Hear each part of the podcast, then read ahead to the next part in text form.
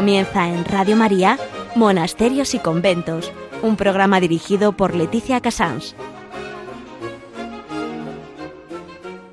Buenos días a todos nuestros oyentes, son las 11, las 10 en Canarias.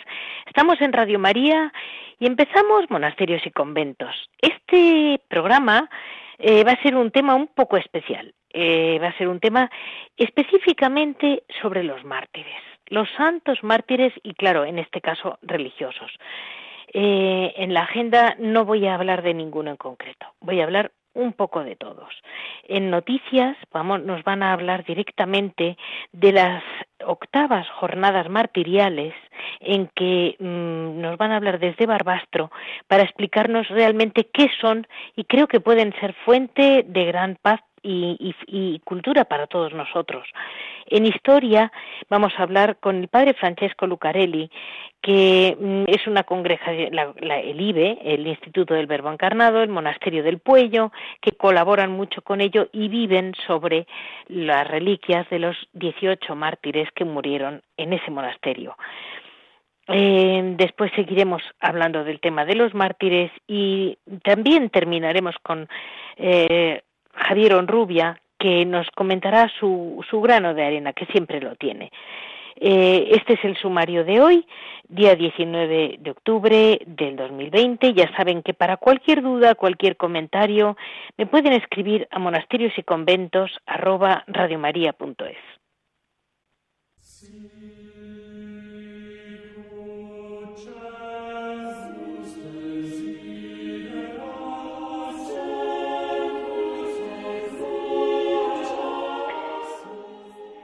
Como les decía hoy en agenda, querría mm, solamente hacer un, dos, tres, cuatro frases. Lo primero, decir que España mm, ahora, eh, por supuesto, tienen mucha importancia los últimos mártires, los de la guerra civil, pero no olvidemos que en España en los primeros tres, cuatro siglos de historia española, eh, bueno, de, la península ibérica, ya hubo un continuo martirio. Son muy conocidos los mártires de Córdoba. Eh, la sangre de los mártires fue la que realmente sembró esa gran fe que luego hizo que el pueblo español estuviera ocho siglos de guerra frente al Islam porque realmente, no por odio ni por ningún motivo así, sino por realmente por motivo religioso y por amor a nuestro Señor. Ahí fue ocho siglos en que también muchas personas y muchos religiosos murieron exclusivamente como mártires, eh, en plena conciencia de que estaban muriendo por un amor a, nuestro Señor, por no pecar, por no caer en un, en, una, en un error, por no ofender a nuestro Señor, y ahí es, son otra tanda. Después, en el siglo XIX, también hemos tenido momentos muy difíciles porque los religiosos españoles también han tenido historias muy complicadas a lo largo del siglo XIX y mm, para qué hablar de la guerra civil que fue, pues de momento, mm, vamos por un número altísimo de, religiosos y sacerdotes eh, y, y bueno y, seglares. Eh, la sangre de los mártires. Pues miren, a mí yo pensaba, pero qué cosa más macabra la sangre de los mártires. Y luego, una vez leyendo a San Juan Crisóstomo, leí cómo él explicaba, cómo ya desde la, la, Biblia, cuando él dice, ¿cómo no va a ser válida nuestra sangre si fue válida la sangre del Cordero, aquella que salvó a los judíos en las puertas de Egipto? Porque toda sangre humana nuestra representa a su manera, es una gota de representación de la sangre de nuestro Señor Jesucristo que murió para salvarnos a todos nosotros. A partir de ahí entendí que todo mártir realmente es persona que tiene una gracia especial para poder, digamos, actualizar de alguna manera, lo llamaríamos ahora, o simplemente dar vida a la sangre primero los que no la vivieron, los anteriores a la muerte de nuestro Señor en la cruz, y después de la cruz, para que la cruz no muera nunca y sea siempre una cruz viva. Así vamos a dar paso a la noticia de hoy.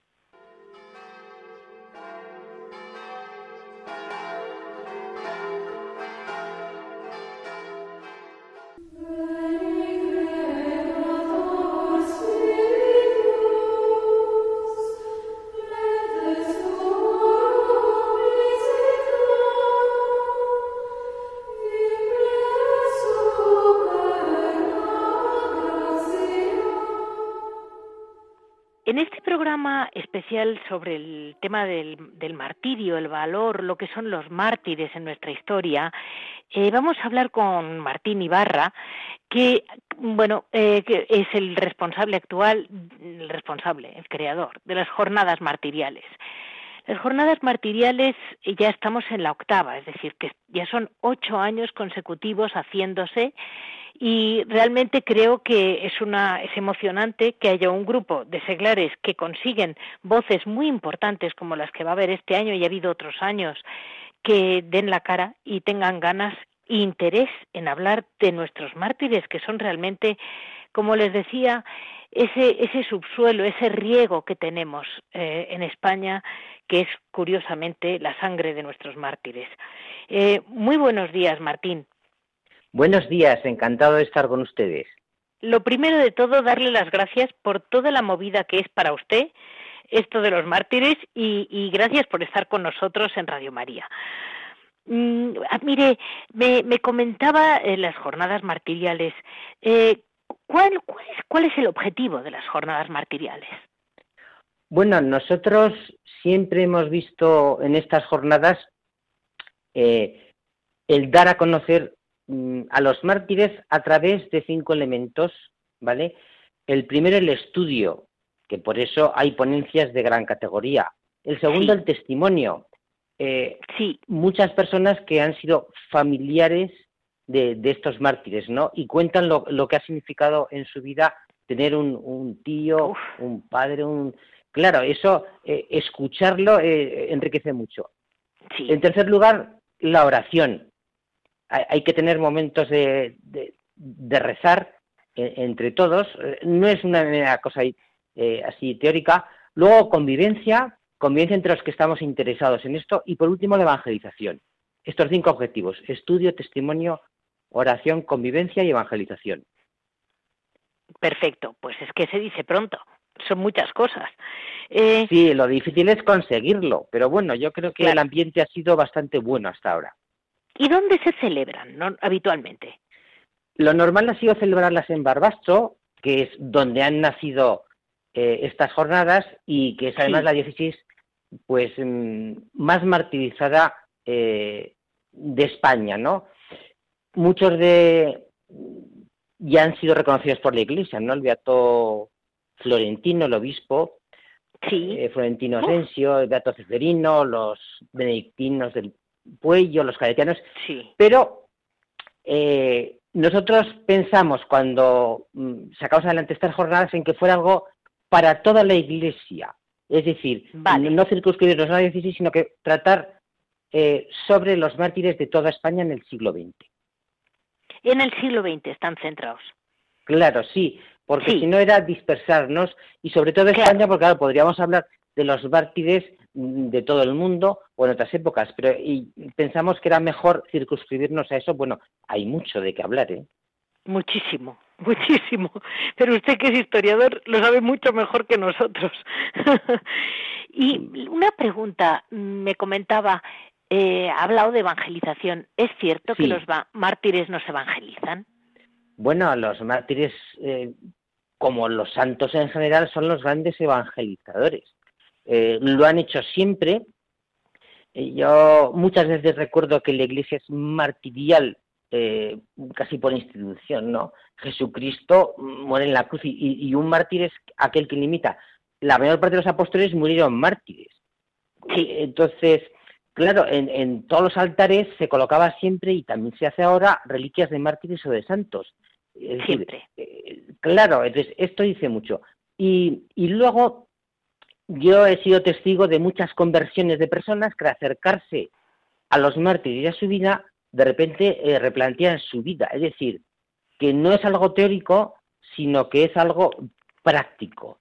Y luego ves también cómo cuando la gente de diferentes lugares del mundo mm, eh, conoce a estos mártires o recibe reliquias suyas, eh, lo que remueve. Es impresionante. Y este año, Sí, sí, nombre. eso me impresiona muchísimo. Bueno, yo recuerdo hace cuatro años un, un, seminarista que se volvía a Filipinas después de haber estudiado en España para ordenarse sacerdote. y me dijo, Martín, antes de marcharme, que me voy dentro de dos días, me gustaría volver con una reliquia a mi diócesis. Yo de la gestión con los, en el monasterio del Puyo con los monjes del IDE, Sí. consiguió una reliquia y luego, digamos que la recepción en su diócesis fue masiva, pero absolutamente masiva, con miles de personas, el obispo, en fin, una cosa impresionante. ¿De verdad? Es decir, que esto está ocurriendo en muchos lugares del mundo de manera que a veces nosotros aquí en España no nos enteramos, pero sucede. O no, lo, no valoramos lo que tenemos, como siempre. Seguramente no lo van. Por eso las jornadas, para dar a conocer a nuestros mártires, Claro. para que mucha gente de la que está entusiasmada con ellos o tiene algún familiar eh, que está en un proceso desde hace tantos años, y eh, pues que, bien. Y luego hay otra cosa muy importante que nosotros vimos, y por eso la difusión que queremos hacer, es que eh, una cosa es la labor que realizan los postuladores para conseguir sacar adelante el proceso, Sí. pero como se ha dicho siempre, no se trata solo de que la Iglesia reconozca eh, eh, que uno es mártir, o sea, que se beatifique, sino que la gente los conozca y les rece. Hay que darse cuenta que hay muy pocos santos que sean mártires, porque hay poca gente que les rece. Vale. Eso es muy importante, porque en el fondo, quitando los, los de la guerra, que los han beatificado muchos, bueno, están los santos antiguos.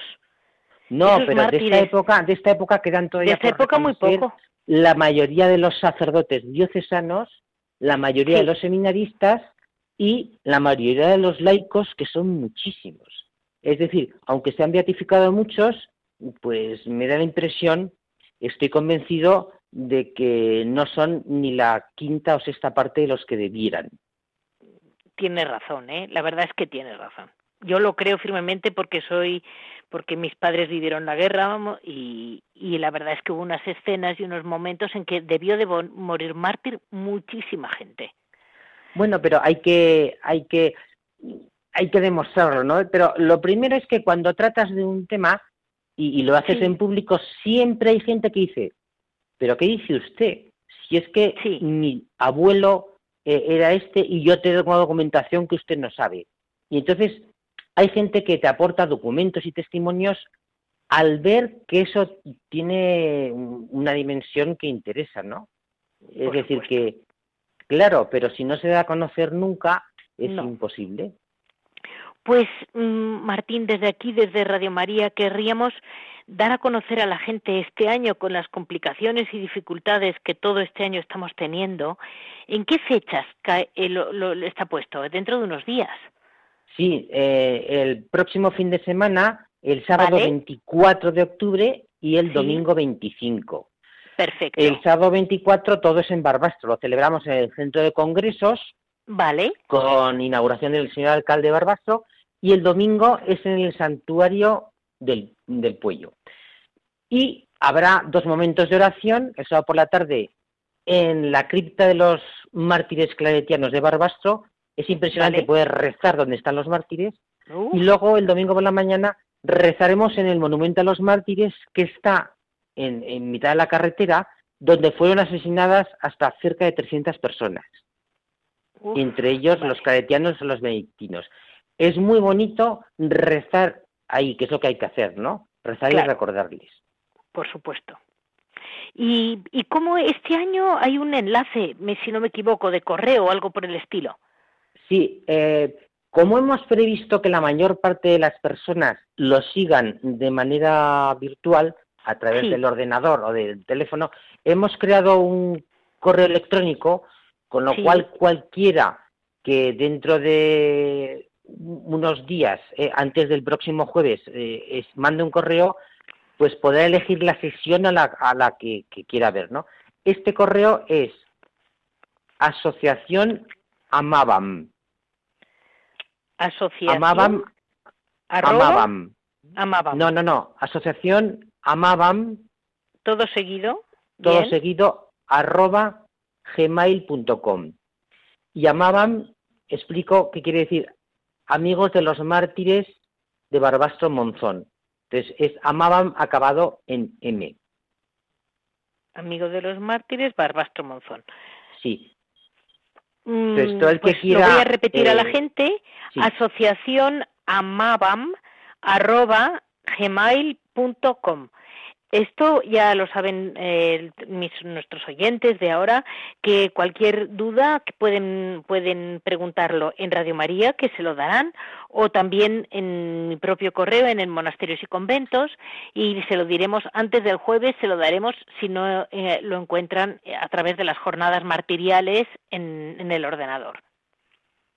Pues eh, yo estoy pues encantado de poder hablar con, con usted y comunicarlo a los oyentes de Radio María. Y ojalá los mártires nos evangelicen primero a nosotros y luego a, todos nuestros amigos y familiares. Desde luego. Muchísimas gracias, Martín, por, por esa energía, por esa ilusión y sobre todo por el muchísimo bien que pueden hacer los mártires, como decía muy bien, mm, pues por, porque, porque, se, porque hay que conocerlos.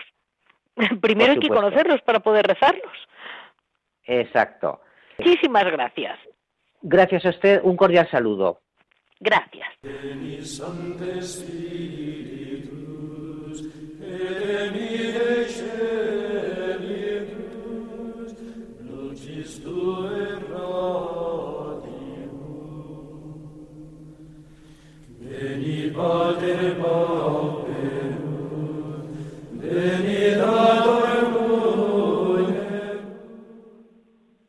Hoy tenemos la suerte de poder hablar con el padre Francesco, mm, que realmente eh, vive en el monasterio del Ibe, él es un monje del Ibe. El, el Ibe, se lo comento a todos ustedes, es el Instituto del Verbo Encarnado que tiene su rama de contemplativos y contemplativas. Ya conocen ustedes por este programa eh, los distintos monasterios de religiosas y alguna vez eh, he incorrido al monasterio del Puello, que está en Barbastro, muy cerca, pero en esta ocasión tenemos la suerte de poder volver a molestarlos. Eh, mm, el Instituto del Verbo Encarnado nos lo va a explicar mejor toda la historia eh, el Padre Francesco. Le vamos a, preguntar varias cosas. Padre Francesco, muy buenos días. Buenos días. Lo primero de todo, muchas gracias porque, em, por, colaborar con nosotros. El, el, Instituto del Verbo Encarnado nace en 1980, por ahí, ¿no, padre? 1984. ¿eh? Nació en Entendido. 1984. Entendido. ¿Y en, y en España, de monjes eh, varones, cuántos hay? ¿Hay dos e- monasterios o uno? En España hay tres monasterios. El, ¿Ve? Este monasterio del, del Puello, en Barbastro, después hay el de Valvanera, eh, en La Rioja, donde está la Virgen patrona de toda la, región, y después está el monasterio eh, de Tenerife, en Guimar, eh, en Guimar, que también es un monasterio de, la Virgen, de la Virgen del Socorro, ¿no? Y es la primera fundación del instituto masculino acá en España, el monasterio de Guimar. Y, y dígame, padre, mm, ¿la, ¿la regla suya es una, una de las reglas clásicas? Las reglas, el directorio, que sería un directorio, digamos, de vida contemplativa, es eh, una adaptación de algunos elementos principales de la regla de San Benito y también con el estilo propio, digamos, el carisma propio del instituto, que seguimos también como los apostólicos, seguimos eh, las que son las constituciones, ¿no? Eh, y después, además de las constituciones, tenemos un directorio. Dentro del instituto tenemos varios directorios que van regulando o indicando la manera de obrar, por ejemplo, eh, en un oratorio o, no sé, cómo predicar ejercicios espirituales según el medio de San Ignacio. Cada faceta, digamos, del apostolado que realiza el instituto tiene un directorio. Y el, el nuestro también toma elementos de, San Benito, por lo que respecta a la vida contemplativa. Pues como, como he, visto en las jornadas, este programa que ya le comenté, que era muy dedicado a los mártires, eh, he visto que, que, una parte importante la está ofreciendo, la está ofreciendo usted en su casa, vamos, que, que están yendo, la gente de las jornadas martiriales están yendo a rezar a la propia iglesia del monasterio. no, es que no es que lo miren de lejos, es que es que lo apoyan. sí, con el con el Martín Ibarra, que es el organizador, digamos, tenemos una buena amistad, sí. Bueno, y yo le decía, Padre Francesco, ustedes que nunca les he oído derrapar en doctrina, yo le voy a preguntar una cosa. El, ¿Por qué ese valor tan grande de los mártires? Qué buena pregunta, ¿no? A lo largo de la historia siempre es como, uy, y fue mártir. Y, y yo cuando era jovencita yo decía, pero qué espantoso, qué espantoso que sea mártir. Y ahora, eh, claro, le vas dando, lo vas poniendo en su sitio, pero me faltaría sabérselo decir a la gente. Sí, bueno, el martirio en sí sabemos, ¿no? Que es una gracia, y que Dios la concede a, ciertas almas. De hecho, en la historia de la iglesia y en la geografía, no todos los santos son mártires, pero también es como eh, la expresión más alta del radicalismo evangélico, podríamos decir, ¿no? O sea, la, persona que realmente quiere vivir con radicalidad su, su fe, eh, su fe cristiana, de, la posibilidad de, de ofrecer la vida por Dios, bueno, antes de cometer un pecado, porque muchas veces a los mártires, pensé, podemos pensar por ejemplo en Santa María Goretti, que para evitar eh, ser violada, ¿no? Eh, diciéndole a su, a su agresor, que finalmente fue la que la mató, eso Dios no lo quiere, ¿no? Eh, prefirió morir antes que pecar. Y eso es algo que quizá hoy en día se ha perdido, ¿no? Esa conciencia de Dios y esa conciencia del pecado. Y por eso quizás no se entiende mucho el tema del martirio, ¿no? Pero a lo largo de la esa gracia del martirio no se entiende. Claro, a lo largo de la historia, eh, eso, ¿no? esa gracia que se ha repetido y se ha repetido varias veces, ¿no? En varias temporadas, ¿no? Persecuciones. Como decía Tertuliano, y esa es una frase que en las jornadas martiriales quizás, bueno, la habrán escuchado muchas veces, ¿no? Que la sangre de mártires es semilla del nuevo cristiano. Y realmente es así. Si, si nosotros consideramos que el primer el modelo de cada mártir es, eh, Jesucristo, bueno, si nosotros para ser santos, o sea, para llegar al fin de nuestra vida tenemos que conformarnos con Él, no todos morimos eh, mártires muertos por alguien, pero sí todos tenemos que vencernos a nosotros mismos, ¿no? Y, poder eh, de alguna forma morir cada día a lo que son todos los desórdenes que consecuencia del pecado original y que todos nos arrastramos. o sea, de algún modo me está diciendo que eh, la vida, por ejemplo, de un religioso que en el fondo dejas los posibles lujos del mundo, las posibles diversiones o no sé lo que hoy en día el mundo te ofrece como, como algo mm, que te puede ofrecer entre comillas felicidad, que luego ya sé yo que no, pero bueno, así lo decimos. eh, de algún modo mm, ese ir matándote, esa mortificación continua que supone no permitir pues ser más listo que todos o detalles así que no se ven, ¿no? Que no es no es solo martirio, es un poco de martirio. Sí, algún autor lo llama como el martirio blanco, ¿no?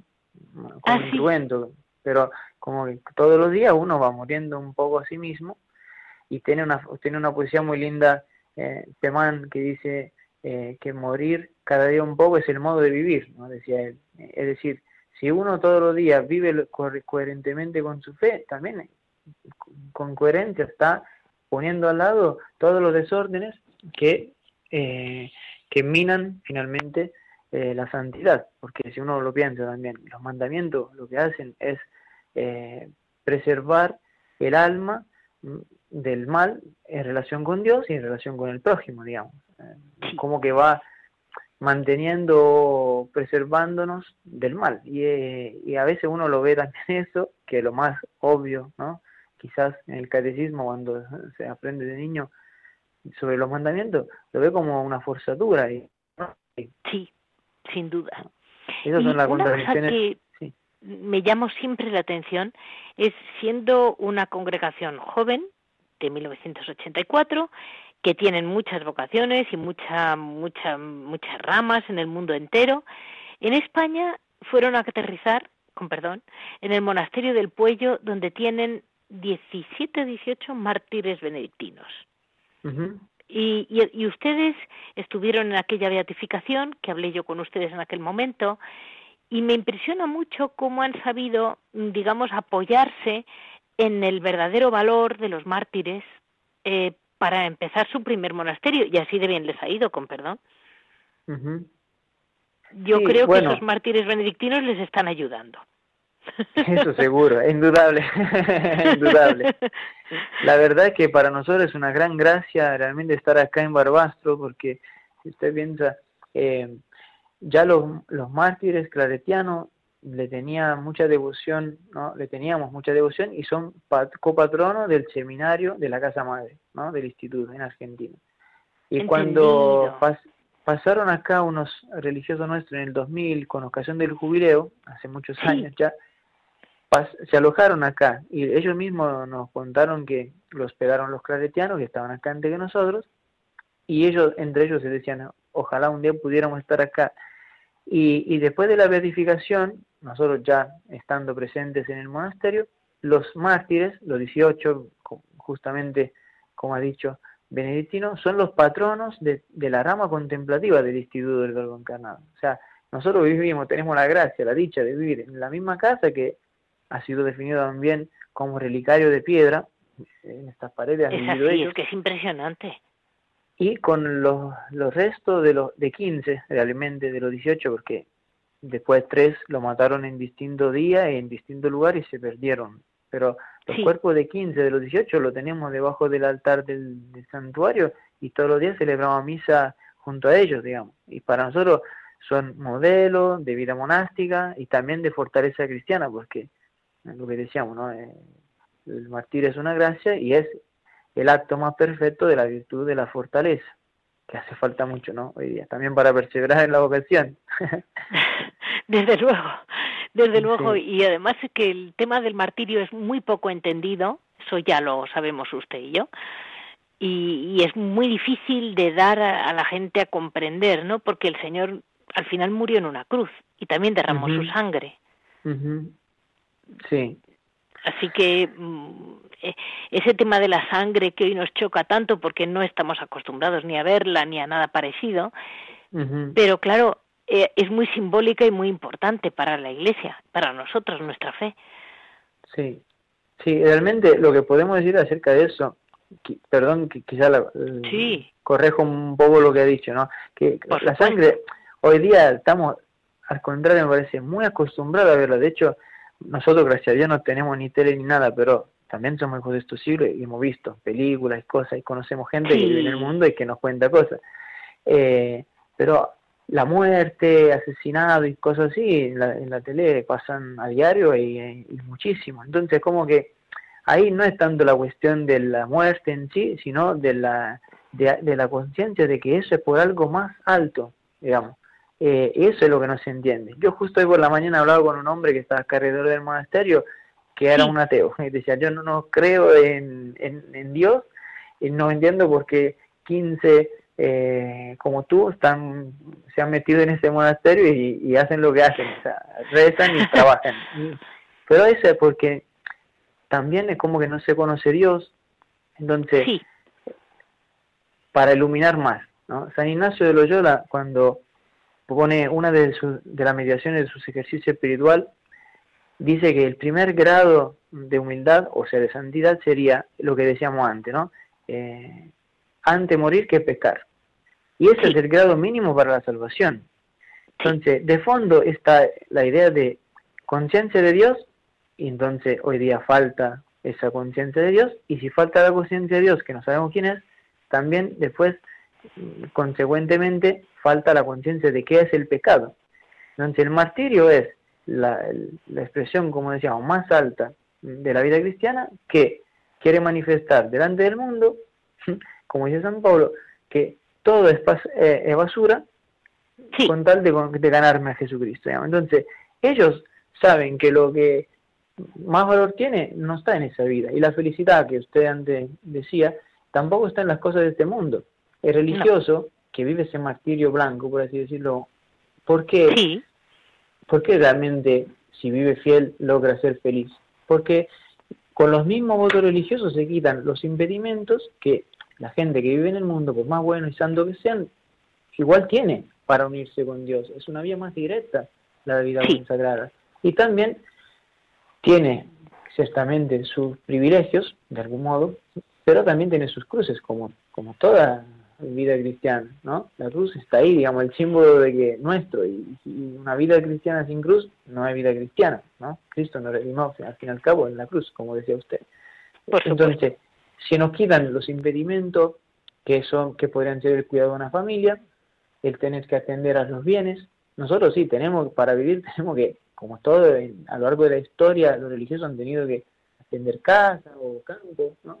Pero una cosa es atender y trabajar en esas cosas y, otra cosa es estar pegado a esas cosas. Entonces, el mártir, como religioso que vive bien su vida religiosa, no está pegado a las cosas de este mundo. Y por eso cuando Dios le da, lo pone en la condición de eh, aceptar la gracia del martirio, está dispuesto, ¿no? Por eso vive un martirio diario. Cada día deja un poco del hombre viejo, que San Pablo llama así también, para poder conformarse a Jesucristo digamos, pues, eh, me parece que con, con esa frase nos quedamos. A ver si somos capaces de hacer algo parecido. Esperemos, y nosotros también. y muchísimas gracias, Padre Francesco, mm, porque está aquí, porque está dando vida a un monasterio que lo merece y por la gran labor que hoy en día el Instituto del Verbo Encarnado está haciendo entre nuestros contemplativos. Mm. Muchísimas gracias por. Nos encomendamos también a las oraciones de todo lo que oyen Radio María en este momento. También nos encomendamos y encomendamos las vocaciones que, por gracia de Dios, eh, seguimos teniendo también acá en el monasterio. Vale.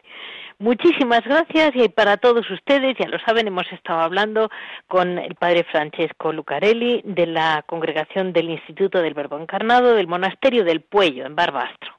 Muchas gracias y otro día hablaré con usted. Muchas gracias. Perfecto, Dios lo bendiga a todos. Adiós.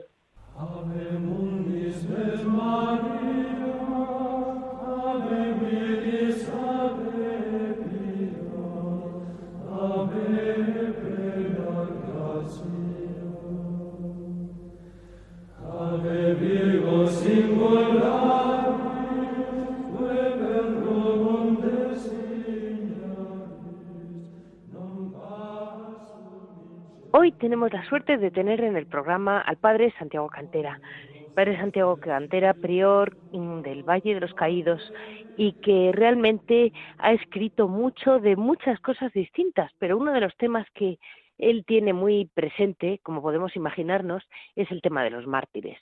Em, realmente el tema de los mártires que en este programa hemos tocado desde, desde distintos puntos de vista. Yo quería esta vez preguntarle al Padre Santiago un poco cómo como historiador y como estudioso de la historia de la Iglesia, de la historia de su orden y de la historia un poco de lo que, lo que puede suponer el martirio en España.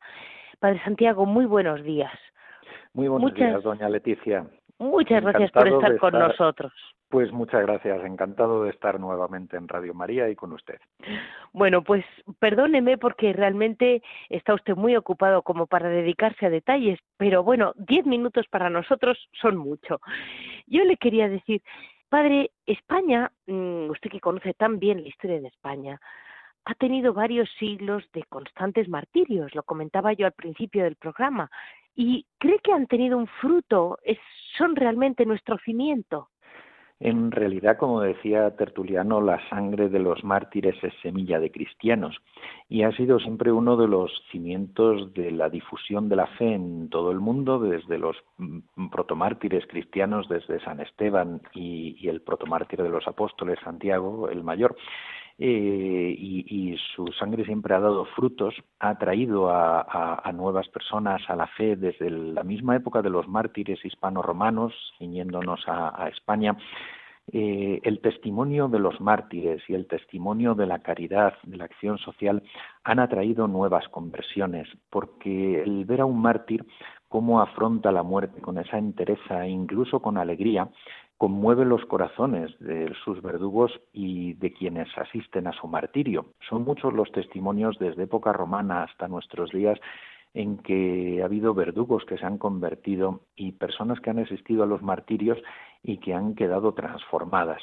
Realmente eh, se, suele decir eh, que, la, que la Iglesia, a veces se ha dicho que la Iglesia, más que cuatro notas, una santa católica apostólica, eh, tiene también una quinta, que es la de mártir. Mártir significa testigo, es el testimonio de los mártires que nos habla de, lo sobrenatural, nos habla de, la trascendencia de esta vida, de que no todo se acaba aquí, sino que nuestra vida apunta hacia el cielo, hacia la gloria celestial, y el que muere mártir, muere mártir realmente por amor de Cristo y porque sabe que le espera una realidad después de esta vida, que le espera la vida eterna. Por eso muere con esperanza eh, y con alegría. Y el martirio es una gracia, una gracia que viene preparada por una vida de santidad. Claro, y le decía yo, mm, decía yo a siempre a alguna religiosa de estas mayores, mayores, que es que no tienen arrugas, eh, siempre parecen jóvenes, siempre tienen una risa y una alegría. Y yo les decía, es que no cumplen años, debe ser que ustedes tienen el cronómetro puesto en la vida eterna. Y yo creo que a los mártires les pasa, es que no controlan. No, no, hoy, eh, bueno, pues, pues, pues uno de los testimonios que, desde los primeros siglos del cristianismo sigue impactando es la carta de San Ignacio de Antioquía a los, a los romanos, cuando les dice, eh, de soy, quiero ser debo ser eh, pan de Dios que, que debe ser molido por los dientes de las fieras para ser mm, eh, trigo para ser soy de trigo de, soy trigo de Dios que debe ser molido por los dientes de las fieras para ser pan limpio de Cristo. Y no me impidáis ser mártir no creáis que me hacéis un favor si si si lo impedís eh, por favor dejadme ser mártir. Ahora empiezo a ser cristiano empiezo a ser discípulo de Cristo. Es impresionante ese, ese testimonio no o sea que es cierto esa esa felicidad con que van hay cartas de los mártires de España del año 36, como el Beato Francisco Castelló, que se despide de su novia diciéndole que, que, se case, que, que tenga hijos con, con, y que él bendecirá desde el cielo su unión eh, bueno, pues, pues es una mirada sobrenatural que, la miran con, con, alegría. Y muchos que dicen a sus padres, no lloréis por mí porque voy a ser mártir, voy a ir al cielo, yo soy feliz. Entiendo que os cueste despediros, pero yo estoy tranquilo y feliz. Bueno, pues van con esa, con esa alegría, esa sonrisa eh, y perdonando, que, que, muchas veces es lo que, lo que ha impactado a quienes les han asesinado. Sí, es, es muy increíble. ¿eh? Y realmente eh, por lo menos los de la los, mártires de la guerra civil han dejado una huella en España mm, impresionante que se está intentando ocultar como todo como todo lo cristiano y todo lo católico pero mm, ahí está. Es decir las conversiones ya están las almas que ya se fueron al cielo ya están eso es, incluso además, eh, bueno, pues hubo en los años 40 y 50 una floración de la vida cristiana en España y de vocaciones eh, que indudablemente muchas respondieron, respondieron a aquel testimonio martirial de la persecución religiosa de los años 30 en, en España, eh, que mm, comenzó desde el mismo año 31, desde la instauración de la República y muy especialmente en el 34 ya con la Revolución de Asturias, donde hubo mártires, algunos son santos, y luego ya en todo toda la, la, pues el, el, furor del año 36 e inicios del 37 sobre todo, porque hay zonas donde la Iglesia quedó prácticamente aniquilada. Además, algunos de los líderes del Frente Popular se gloriaban de decir, eh, podemos decir a lo, les decían algunos líderes soviéticos, eh, aquí en España la Iglesia ya no es un problema porque la hemos aniquilado, la hemos acabado con ella. Bueno, pues eh, efectivamente esto dio frutos, dio frutos de, de, entrega generosa y de muchas vocaciones. La verdad que, que, como antes preguntaba, bueno, es que desde los mismos mártires hispano-romanos, eh, digamos que de algún modo ellos regaron la sangre de la antigua España romana eh, regaron con su sangre el suelo de la España romana y fueron los que en gran medida hicieron que el cristianismo se difundiera rápidamente por, por España. Y, luego ha habido muchas fases de, martirios como los mártires eh, mozárabes Em, los, los, mártires eh, que iban a veces también a, mártires mercedarios, por ejemplo, o trinitarios que iban a, Tierra de Moros a liberar a cautivos cristianos, los mártires de América y de otras zonas eh, de evangelización, bueno, pues los, los mártires del, del, Vietnam, que hay varios españoles entre ellos, bueno, todo este testimonio martirial eh, ha sido un signo de la historia de la Iglesia y de la historia de la Iglesia en, España y ha dado sus frutos para, para, ese espíritu misionero de España a lo largo de los siglos y esa floración de vocaciones en momentos especiales. Y me decía usted, para, para terminar, Padre Santiago, que mm, realmente esa gracia del martirio que se recibe mm, cuando te van a martirizar eh, se va preparando poco a poco con una vida, pues, pues eso, una vida de oración, una vida, yo diría que de humillación y de ese, esa humillación y ese desprecio que está sufriendo hoy mucho sacerdote, mucho católico, no voy a mencionar ya el nombre del Valle de los Caídos porque eso ya es vejación. Todo eso, en el fondo, va preparando las almas. Es así. Hay veces que puede producirse una conversión de la persona en el último momento y la gracia de la conversión unida al martirio. Hay algunos casos conocidos, así por ejemplo entre los mártires de Uganda, entre algún mártir del nazismo, pero normalmente eh, el, mártir, mm, digamos que de algún modo sobre todo en algunos momentos de la historia, en algunas, en muchas situaciones se venía preparando. Se venía preparando en un camino de santidad, en un camino de, virtud. A veces mm, sin ser consciente de que podía llegar el martirio, otras veces sí, eh, siendo consciente de, la, situación que, que se venía encima y se iba preparando con una capacidad de entrega eh, enorme. Es el caso, por ejemplo, pues de Edith Stein, Santa Teresa Benedicta de la Cruz, la mártir carmelita, eh, judía, eh, alemana en, la persecución nacional socialista, o de muchos mártires de la España del 36 o de los mártires mozárabes también de España. Los mártires del 36, muchos viendo sus cartas, sus testimonios desde el año 31 y con la Constitución del 31 y viendo la persecución que se iniciaba y sobre todo a partir del 34, hay cartas y testimonios de ellos que es que desde el año 31 se venían preparando para, para el martirio.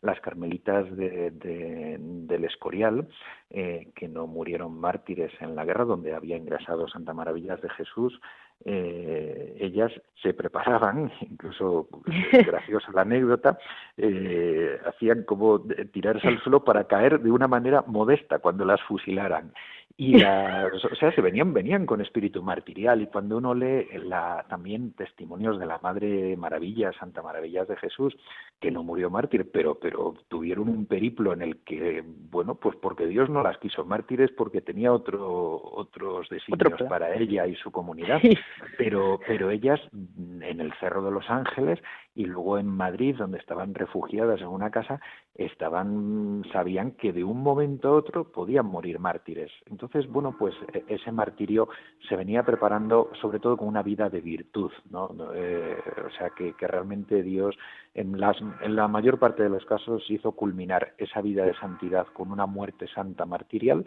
y en otros casos se produce una conversión, como la conversión del buen ladrón en, el, en la cruz en el último momento, pues también hay algunos casos, como decía, de algún mártir de, me parece que es de Uganda y de mártires del Vietnam o de Corea, si no recuerdo mal, que en el último momento se convierten e incluso algunos sin bautizar, pues recibe ese bautismo de sangre y va derecho al cielo. Pues mire, Padre Santiago, con esto tenemos que dejar hoy porque no tenemos más tiempo, pero le diré una cosa.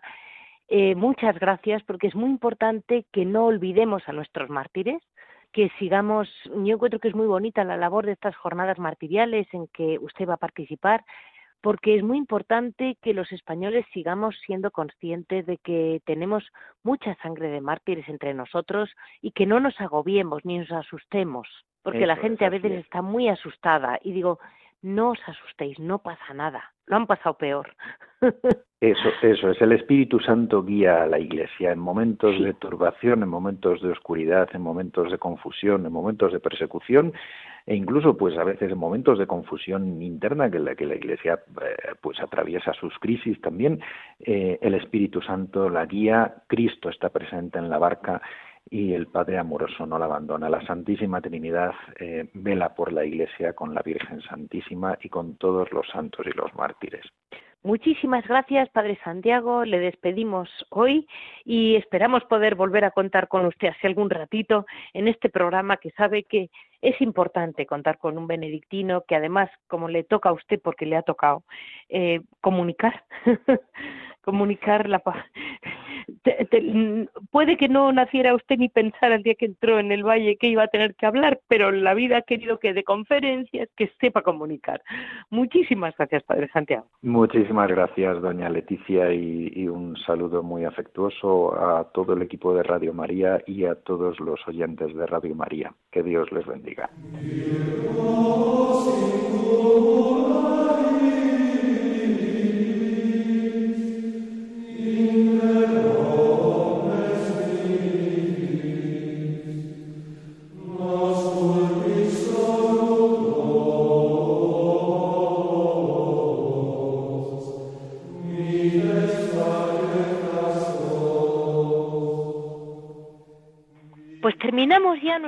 Programa de hoy, un poco original todo el tema, pero la verdad muy muy rico en, en, en, materia.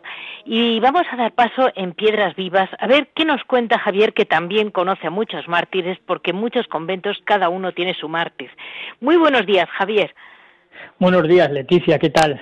Pues mira, muchas gracias por todo, porque, porque como siempre, siempre hace falta gente que conozca a nuestros mártires y yo estoy segura que tú conoces a alguno de los presentes. Bueno, yo me he tomado la molestia por interés y por crecimiento espiritual de leerme siempre unos libritos o unos libros muy gordos que cita la conferencia episcopal cuando hay canonizaciones o beatificaciones, ¿no?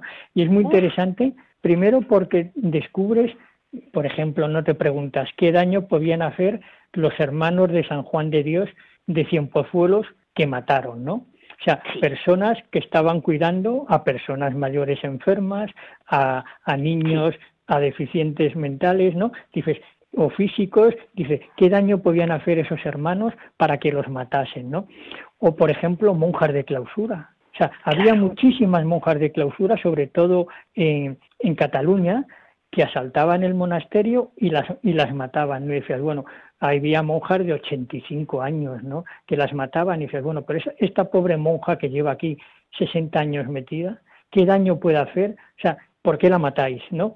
Entonces, claro, a mí eso me llamaba mucho la atención hace años, ¿no? Y luego, claro, llegas a la conclusión de que la incultura, el fanatismo, el odio a la fe, el decir todo lo religioso, todo lo católico es malo, ¿no? Y, y no ponerte a pensar, decir, pero bueno. Entonces, a mí hay un personaje que al que siento una gran devoción y al que todas las noches eh, le rezo, que es Fray Manuel Sanz, Fray Manuel de la Sagrada Familia. Fray Manuel de la Sagrada Familia.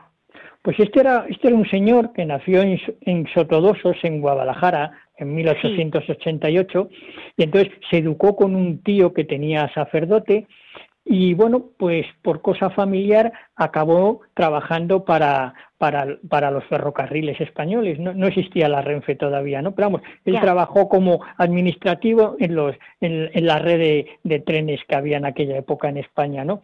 Y en el año 18, pues pasa a ser director del Banco Rural que estaba ahí en la calle Alcalá, eh, aquí en Madrid. Y entonces, pues él era una persona de la adoración nocturna, era una, una, persona pues que tenía sus sentimientos religiosos, ¿no?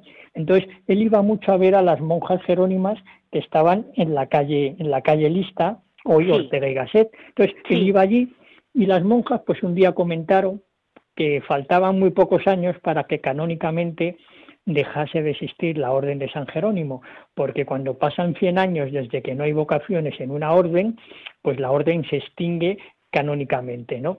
Entonces, pues quedaban unos pocos años y él dijo, ah, pues yo quiero restaurar la orden, ¿no? Entonces, pues bueno, pues fue empezando, empezó a leer cosas de la orden, de cómo vivían los jerónimos, leyó la historia del padre Sigüenza, se empapó de todo lo que había y entonces dijo, bueno, la orden, que ha sido la orden más española que ha habido, solamente existió en España, en Portugal cuando formaba parte de, España, ¿no?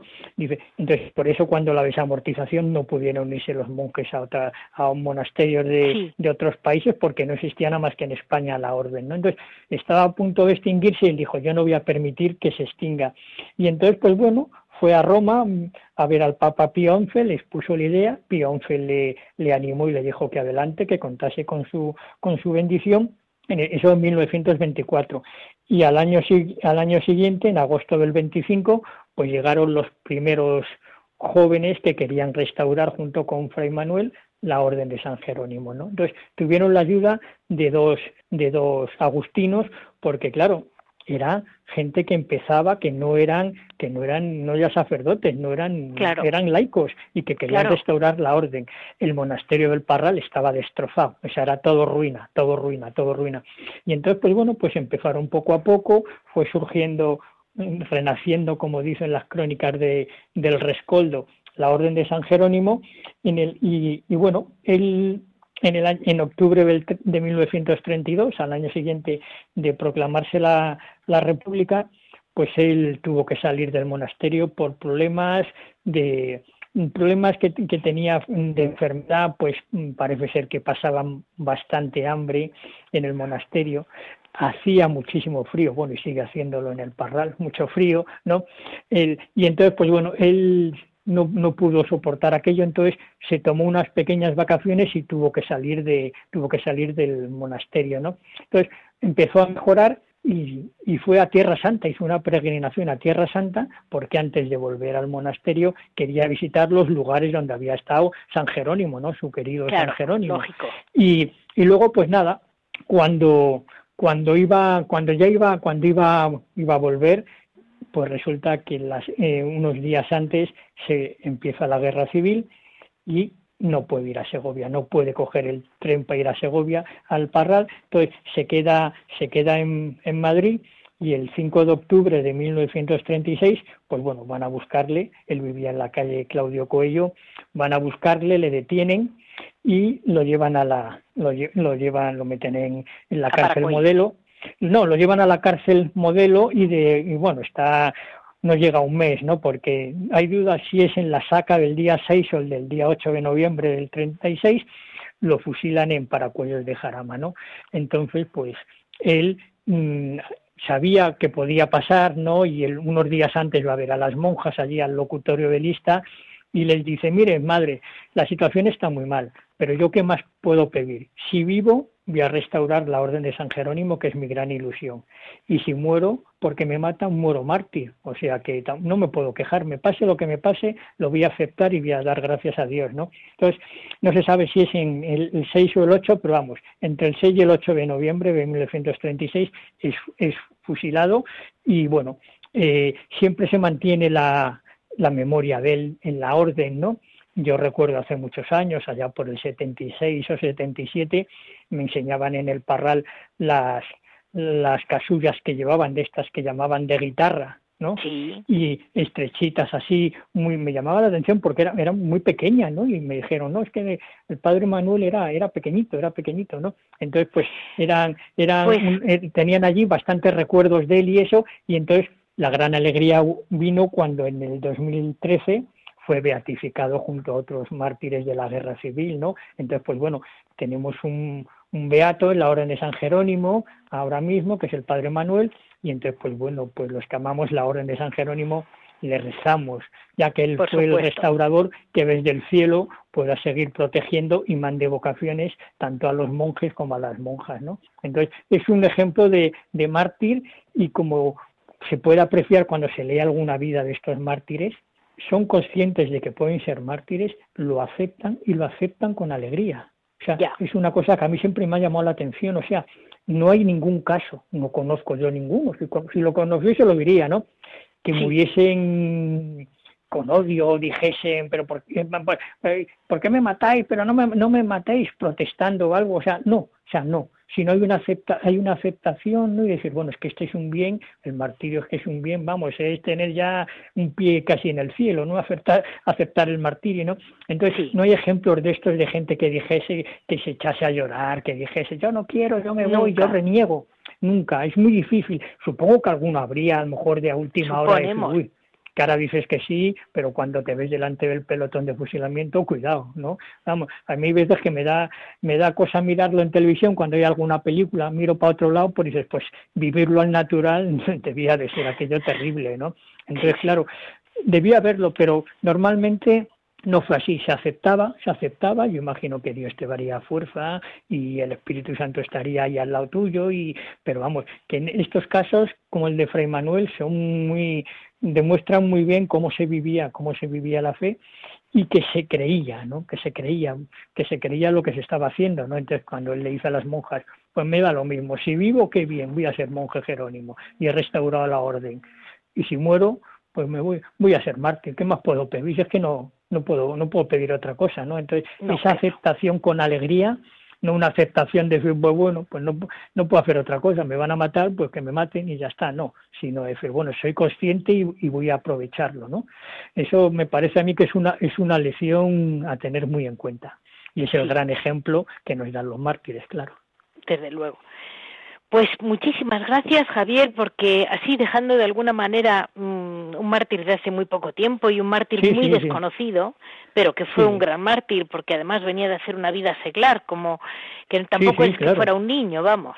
No, no, no, no, ya tenía, tenía, tenía sus añitos, tenía. Claro, pues, y, venía de hacer una vida de seglar normal, entre comillas, de la época y ahí estamos.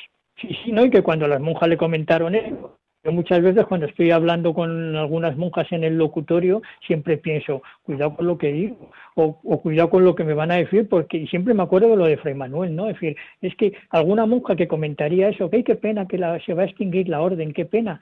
Y él pues saldría, pondría a dar vueltas a la cosa y diría, pues esto no, yo no lo puedo hacer, no lo puedo permitir, así que venga, voy a restaurar la orden. Y entonces, claro, estamos hablando de, de los años 30, o sea, que es que ir a Roma a ver al Papa para contarse y todo eso, no debía ser fácil, o sea, que es que ahora dice, pongo un WhatsApp y digo que quiero hacer esto y ya está, pero en aquella época los viajes y todo eso debía ser, ¿no? Entonces, tiene un valor que yo creo que no sabemos apreciarlo, ¿no? Pero vamos, ahí está la, la vida de los mártires y como tú dices, recientes, contemporáneos. O sea, que es que a mí, por ejemplo, cuando en las ceremonias estas, cuando a lo mejor ves que hay un hijo o un hermano o, o, una persona de la familia directísima, ¿no? En, las, en, cuando las beatificaciones y las canonizaciones, ¿no? Te quedas diciendo, fíjate, o sea, si es que hay familia directa de estos mártires, o sea, es que hay, familia, hay familia, o sea, que son, son pues muy cercanos. muchísimas gracias, Javier. ahí nos quedamos como familia directa que eres tú, de Manuel y ahí nos quedamos. Muy bien, Muchísimas gracias, a todos nuestros oyentes, gracias a Yolanda, gracias a todo el equipo de Radio María que siempre nos dan la posibilidad de mm, hablar de temas tan variados y al mismo tiempo parece que no, pero este programa siempre me encuentran temas curiosísimos.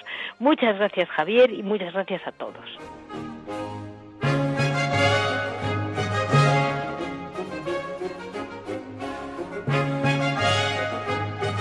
Han escuchado Monasterios y Conventos, un programa dirigido por Leticia Casans.